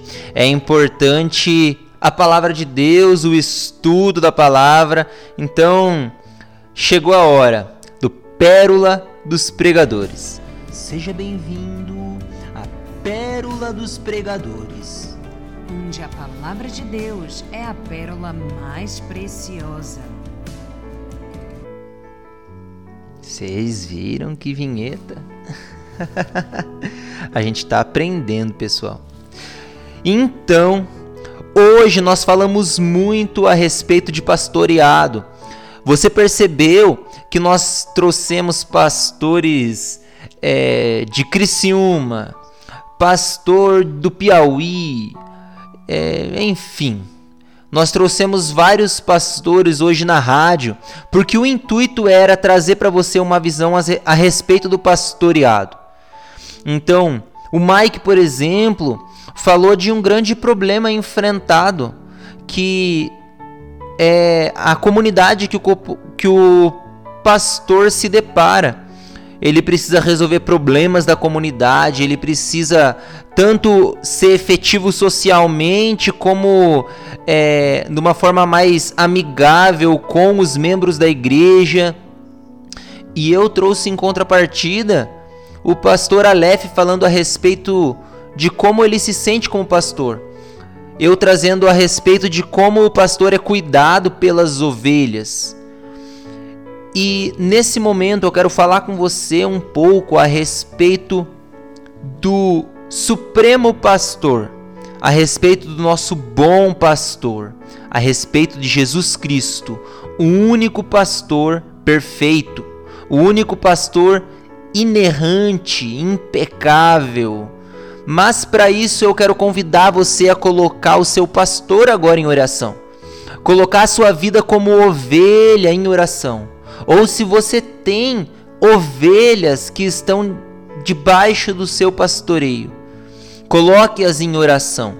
Mas não se esqueça que hoje essa mensagem é para você. Essa mensagem é para você que cuida de alguém ou para você que se sente cuidado por alguém e muitas vezes enfrentam dificuldades a respeito de para onde para onde deve caminhar. O que você deve fazer, qual atitude você deve tomar numa situação que muitas vezes você não encontra resposta. Afinal, Jesus Cristo é perfeito, como eu falei, mas nós não somos. E desde já, antes de orarmos, quero dizer que não há problema nenhum em você ser um pastor que em certo momento pecou, em você ser um discípulo que em certo momento errou. Não há problema nenhum, desde que você corra aos pés da cruz. Afinal, esse supremo pastor nosso bom pastor Jesus Cristo, ele é infinito em misericórdia. E desde já, quero convidar você a correr aos pés da cruz. Desde já você pode ser quebrantado pelo Espírito Santo. E quando eu falo correr aos pés da cruz, eu quero convidar você a abrir o seu coração para essa mensagem. O Espírito Santo me conduziu a falar a respeito de João no capítulo 10. Então, na sua oração, peça para que Deus fale contigo. Senhor, é em nome de Jesus que eu quero lhe agradecer, meu Pai. Eu quero louvar a Ti pela vida de cada ouvinte, pela vida de cada pastor que está ouvindo essa rádio, pela vida daqueles que participaram conosco, pastores, ovelhas que tanto nos ensinam e nos apoiam. E quero lhe pedir, Senhor, que o Senhor venha falar conosco por intermédio da tua poderosa e inerrante palavra de Deus. Senhor, eu quero lhe pedir que o Senhor abra o nosso coração, a nossa mente, o nosso entendimento, o nosso intelecto, para que possamos absorver tudo aquilo que o Senhor preparou para nós. Pai, hoje a mensagem que nós estudaremos está em João no capítulo 10 mas nós não queremos simplesmente focar naquilo que foi preparado para hoje. Nós queremos que o Senhor nos traga muito mais daquilo que foi preparado por um homem. Nós queremos que o Senhor traga aquilo que é espiritual. Nós queremos um discernimento da tua palavra como um todo de a Apocalipse. Então eu quero lhe pedir, meu Pai, que o Senhor venha com tua poderosa palavra ministrar os nossos corações, trazendo paz àqueles que precisam de paz, trazendo alegria àqueles que precisam de alegria e trazendo felicidade, descanso àqueles que precisam disso. Mas Deus, se for para exortar, nos exorta. Se for para corrigir, nos corrige porque nós queremos ser edificados por Ti. Nós queremos ser tocados por Ti nessa manhã, assim como fomos nos louvores, nos quadros. Agora a Tua palavra tem poder para fazer isso conosco. Então nós nos despojamos nesse momento de tudo aquilo que nos impede de ouvir a Tua palavra. Papai, nos livra de toda distração. É o que eu lhe peço em nome de Jesus. Então, se você está ouvindo agora é, alguma outra coisa que não seja tão importante, eu quero convidar você a se desligar disso. Focar simplesmente no estudo da palavra de Deus que está em João no capítulo 10. Se você tem pessoas próximas de você que precisam ouvir essa palavra, convide-as para ouvirem junto contigo. E abra sua Bíblia, se você pode, em João no capítulo 10, ou ouça comigo, que a partir do versículo 1 diz assim: Na verdade, na verdade vos digo que aquele que não entra pela porta no curral das ovelhas, mas sobe por outra parte é ladrão e salteador. Aquele, porém, que entra pela porta é o pastor das ovelhas.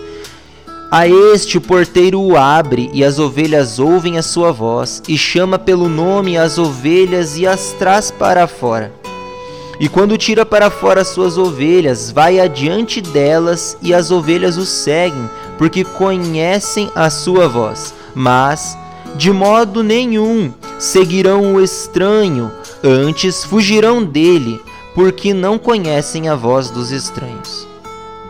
Jesus disse-lhes esta parábola, mas eles não entenderam o que era que lhes dizia. Então, pois Jesus a, dizer-lhes: Em verdade vos digo que eu sou a porta das ovelhas. Todos quantos vierem antes de mim são ladrões e salteadores, mas as ovelhas não os ouviram. Eu sou a porta. Se alguém entrar por mim, salvar-se-á e entrará e sairá e achará pastagens. O ladrão não vem senão a roubar, a matar e a destruir. Eu vim para que tenham vida e a tenham com abundância. Eu sou o bom pastor. O bom pastor dá a sua vida pelas ovelhas, mas o mercenário, que não é pastor, de quem não são as ovelhas, vê vir o lobo e deixa as ovelhas, e foge, e o lobo as arrebata e dispersa. Ora, o mercenário foge, porque é mercenário e não tem cuidado das ovelhas. Eu sou o bom pastor, e conheço as minhas ovelhas, e das minhas sou conhecido. Assim como o Pai me conhece a mim, também eu conheço o Pai, e dou a minha vida pelas ovelhas. Ainda tenho outras que não são deste aprisco. Também me convém agregar estas, e elas ouvirão a minha voz, e haverá um rebanho e um pastor. Por isso o Pai me ama, porque dou a minha vida para tornar a tomá-la. E versículo 18 diz assim: Ninguém me tira de mim, ou seja, tira a minha vida de mim, mas eu de mim mesmo a dou. Tenho poder para a dar e poder para tornar a tomá-la. Esse mandamento recebi de meu Pai. Até aí no versículo 18 do capítulo 10. Então, neste capítulo, nós somos levados pelo Senhor Jesus Cristo a ouvir a respeito de quem é o bom pastor, o que o bom pastor faz e o que o mercenário faz. O mercenário aqui é aquele que trabalha apenas por interesse. Então, nós temos aqui o bom pastor que faz as coisas para Deus e temos o mercenário que trabalha apenas por interesse. E eu quero trazer para você, primeiramente, algumas características deste bom pastor. E a primeira característica está lá no versículo 2, que diz: Aquele, porém, que entra pela porta é o pastor das ovelhas. Então, o bom pastor, ele é aquele que entra pela porta. Isso parece redundante, porque nós não estamos acostumados a entrar pela janela. Mas o que eu quero lhe dizer a respeito do que o texto está nos falando começa a fazer sentido quando nós olhamos para o versículo 9, que ele diz: Eu sou a porta, se alguém entrar por mim, salvar-se-á, e entrará e sairá e achará pastagens. Então, o bom pastor, que ali é o próprio Jesus Cristo, ele obedece à vontade de Deus.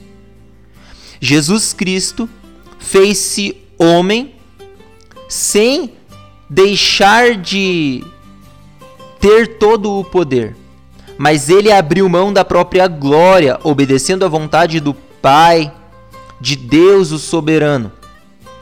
E então ele veio à terra para nos salvar.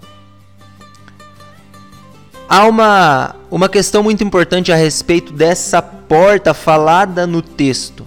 Então, nessa, nessa época, era por onde as ovelhas e os cordeiros eram levados para o sacrifício do templo.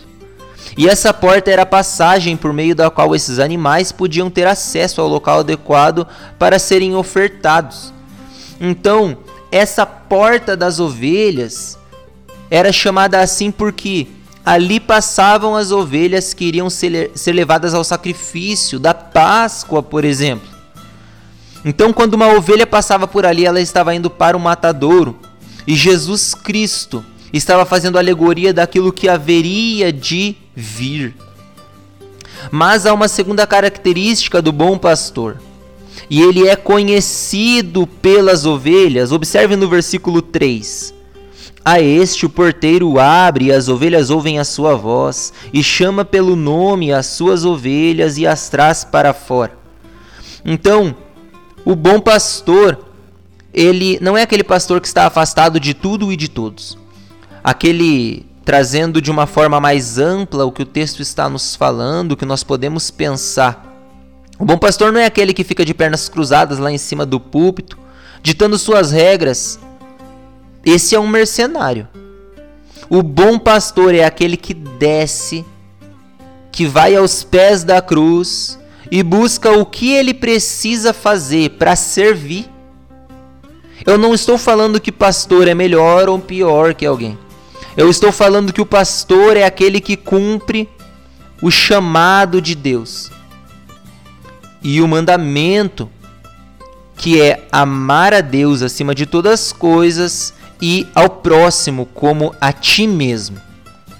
Então, se você entende que você precisa amar ao próximo como a si mesmo, eu aconselho você a correr lá para Tito, para Timóteo e começar a estudar a respeito do pastoreio.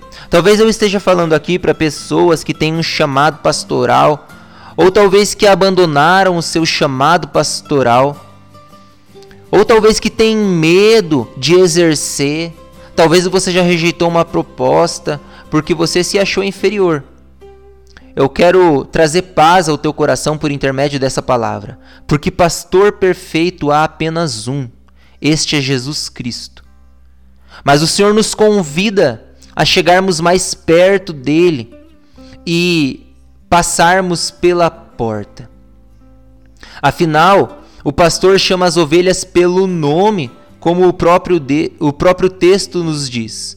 E as ovelhas o seguem porque elas o conhecem. Então, se você tem medo de algo que chegou até você, uma proposta, se você quer se esforçar para fazer algo, mas você não se sente capaz, aproxime-se da porta que é Cristo, não da porta da igreja nesse momento. Aproxime-se da porta que é Cristo e ele vai começar a lhe moldar. Observe o que o texto diz. No versículo 9 diz assim: Eu sou a porta, se alguém entrar por mim, salvar-se-á, e entrará e sairá e achará pastagens. Então, se você passar por essa porta que é Jesus, o simples fato de passar por ela vai te levar a segurança e abrigo. Observe, salvar-se-á, falando de segurança, achará pastagens, falando de abrigo, falando de um lugar de descanso. A respeito dessa porta, ainda, quando nós vamos para João no capítulo 5, um homem paralítico estava num tanque próximo à porta das ovelhas. Há 38 anos esperando para ser curado, pois um anjo descia em certo tempo ao tanque e agitava a água. E o primeiro que ali descia, depois do movimento da água, sarava de qualquer enfermidade que tivesse. Você vai ler isso que eu lhe citei agora, lá no versículo 4 do capítulo 5 de João. Mas esse homem estava lá há muito tempo e ele não foi curado. Os anjos de desciam ali para agitar a água e trazer cura às pessoas. Mas aquela pessoa já estava ali há 38 anos. Há muito tempo. E ele ainda não tinha conseguido a sua tão esperada cura. Mas ele estava na porta errada. Quando a porta verdadeira, a verdadeira porta que nos leva à salvação, à cura, chegou até ele, Jesus Cristo. Aí sim, aí sim ele foi curado. Antes de ele entender que ele precisava abandonar tudo para seguir a Jesus, antes de ele ter um encontro real com Cristo, ele estava sofrendo a sua paralisia. Mas Jesus veio e destravou tudo aquilo que cerrava os seus ossos, tudo aquilo que o impedia de se locomover. Então, ficar próximo da porta não te leva à segurança, não te leva a abrigo, não te leva à salvação e a pastagens ditos no texto. É necessário você entrar e sair pela porta. Observe isso: entrar e sair pela porta fala de tomar decisões baseadas na autorização do bom pastor que é Jesus Cristo. Então, você entrar e sair pela porta fala de você tomar suas decisões em Cristo. Onde você tem tomado suas decisões? Você tem se baseado em palavras de homens errantes ou palavra do único e soberano Deus que é inerrante? O versículo 9 nos mostra que o ladrão não vem senão a roubar, matar e destruir. Mas Jesus nos disse que ele veio para trazer vida e para que as pessoas tenham a vida em abundância. Esse é o bom pastor. Dito no versículo 9: Eu sou o bom pastor, o bom pastor dá a sua vida pelas ovelhas. O bom pastor não é mercenário. Ou seja, o bom pastor não trabalha apenas pelo próprio interesse. O bom pastor dá a vida pelas suas ovelhas. Versículo 17 diz: Por isso o Pai me ama, porque dou a minha vida para tornar a tomá-la. Ninguém tira de mim, mas eu de mim mesmo a dou. Tenho poder para a dar e poder para a tornar a tomá-la. Esse mandamento recebi de meu Pai. Jesus Cristo é o único que tem poder para dar vida e tirar a vida, para trazer cura, para trazer salvação. Ele é o único perfeito. E eu não quero passar aqui a mão nos pastores que tratam o rebanho como se fosse um ninho de, de cobras. Eu não quero aqui tratar com desdém as coisas que acontecem no meio evangélico, eclesiástico, tantos roubos, tantas mentiras, falácias, vidas dúbias. Eu não estou aqui passando a mão nessa corja de pessoas. Mas eu estou aqui alertando você que esses não são bons pastores, esses são mercenários. Porque o bom pastor é aquele que se que desce. Como eu falei lá no início, é aquele que desce e vai até a ovelha. É aquele que escolhe passar pela porta que é Cristo. O texto aqui nos mostra algo muito interessante. Então, Jesus Cristo estava falando a respeito da porta das ovelhas. Como eu lhe falei, as ovelhas passavam ali para serem levadas ao matadouro. Mas Jesus Cristo, ele não diz que é apenas o pastor que está esperando a ovelha pelo lado de fora. Ele diz que também é a porta pela qual a ovelha passa. Então você passa pelo, por Jesus no teu processo de transformação e você chega a Cristo na eternidade. O que eu quero dizer para você é que quando você chegar no final desse caminho, após passar por essa porta, por esse caminho que é estreito, que é difícil e muitas vezes ele exige que você abandone coisas. Quando você chegar lá no final, você pode olhar para trás e dizer: Até aqui o Senhor me ajudou. Sabe por quê? Porque isso fazia alegoria ao Cordeiro Imaculado. Então, as ovelhas que passavam por ali eram, eram ovelhas imperfeitas. Mas certo dia, uma, uma ovelha, um cordeiro sem mácula, sem mancha, sem erro algum, escolheu dar a vida pelas suas ovelhas. Ele se fez homem ele se fez ele se fez humano. Ele foi comparado a imperfeitos para que nós tivéssemos vida, e é por isso que ele diz: Ninguém tira a vida de mim, mas eu de mim mesmo a dou. Eu tenho poder para dar e poder para tornar a tomá-la, e foi o que ele fez. Ele ressuscitou ao terceiro dia. E hoje ele está vivo. Hoje você tem acesso ao único Deus, ao único soberano sobre as nações, para clamar misericórdia pelo pecado que muitas vezes você comete. Se você é aquele pastor que olha as ofertas que chegam ao templo e você vai como Judas com a mão à bolsa, com a mão à sauna, sem o mínimo de coragem de arrependimento. Eu quero dizer para você que hoje Deus está te convidando a arrepender-se do seu pecado. De contrapartida, se você é aquele pastor que já não sente mais força para continuar a caminhada, que chegou num certo momento que você está aflito e machucado como uma ovelha após ser atacada por um lobo. Eu quero dizer para você que no final, o bom pastor estará te esperando de braços abertos. Mas só no final? Poxa, e se Jesus Cristo não voltar hoje? Quando eu digo no final, é no final da sua dor, no final do seu sofrimento. Jesus Cristo está de braços abertos hoje, lhe convidando: vem para o meu aprisco, vem para o lugar de descanso não espere de um mercenário o que um pastor deve fazer. Jesus Cristo é o único que tem poder para dar vida e atirar. Jesus Cristo é o verdadeiro Cordeiro, o verdadeiro Filho de Deus que tira o pecado do mundo. A palavra de Deus nos mostra em Isaías que ele foi moído pelas nossas transgressões e ferido pelas nossas iniquidades. O castigo que nos traz a paz estava sobre ele, e pelas suas pisaduras nós fomos sarados.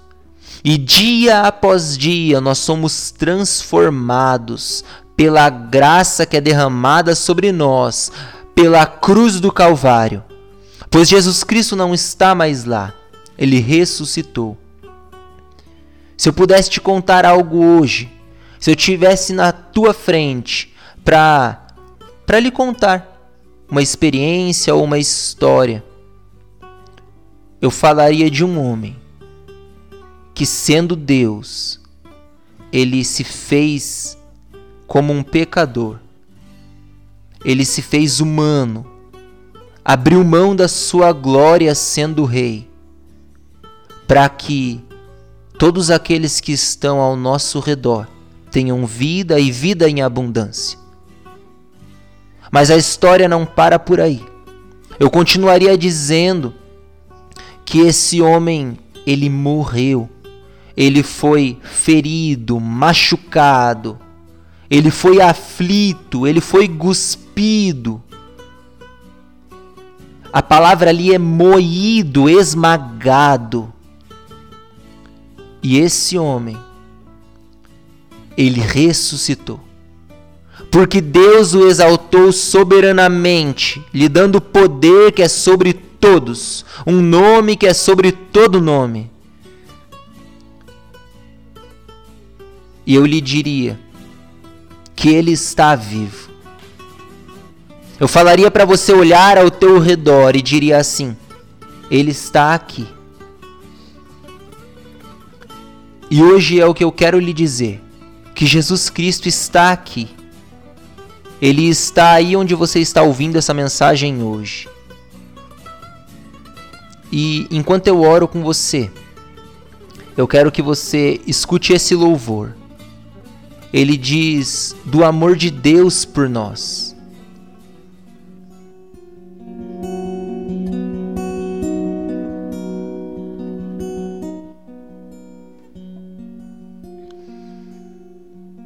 Senhor, nós queremos te agradecer, meu Pai. Lhe agradecer pela tua graça que se renova todos os dias, que é infindável. Tua misericórdia que não falha. Eu quero lhe agradecer porque o Senhor, papai, olhou para nós com um olhar de amor. Obrigado, meu bom pastor. Obrigado por se fazer o nosso caminho, ser o nosso caminho. Obrigado por nos dar a oportunidade de andar em Ti.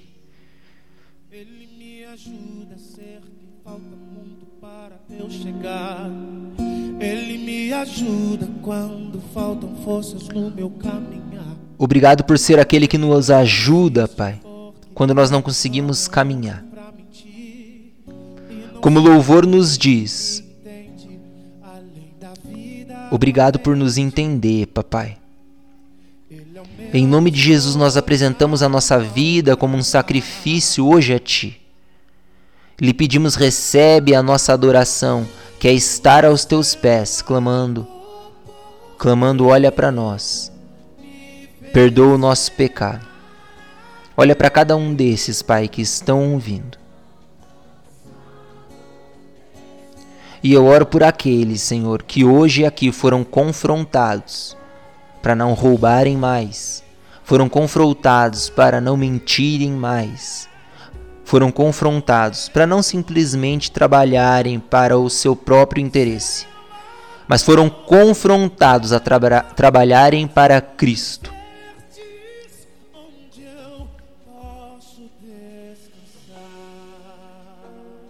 Em nome de Jesus, Deus, nós entregamos o nosso dia e a nossa vida a Ti.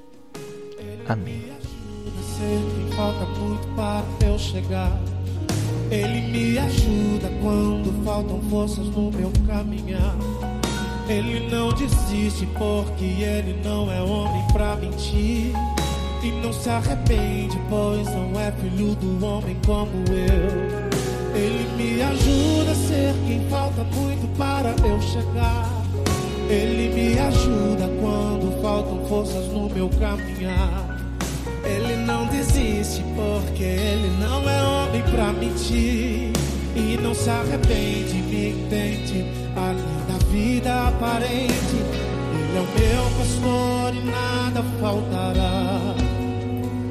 Ele é o meu pastor e nada faltará.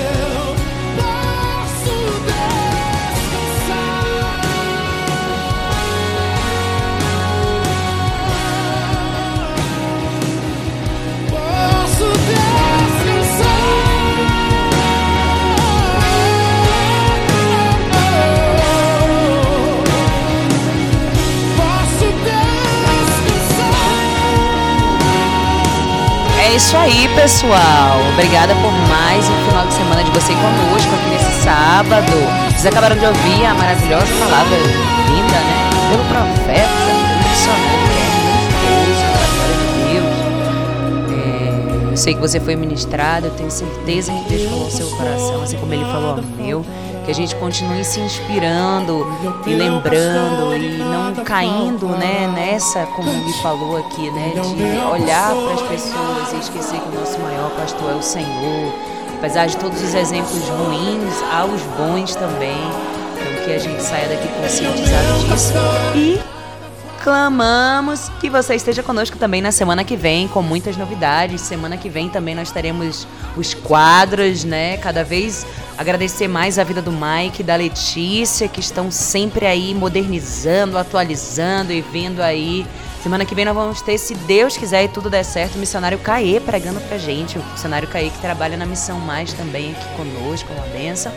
E até semana que vem, gente. Um tchau, tchau, um forte abraço e siga grato ao Senhor e olhando sempre para o nosso pastor principal, como o Gui falou aqui pra gente. Deus abençoe vocês. Um ótimo domingo na presença de Deus. Até sábado que vem.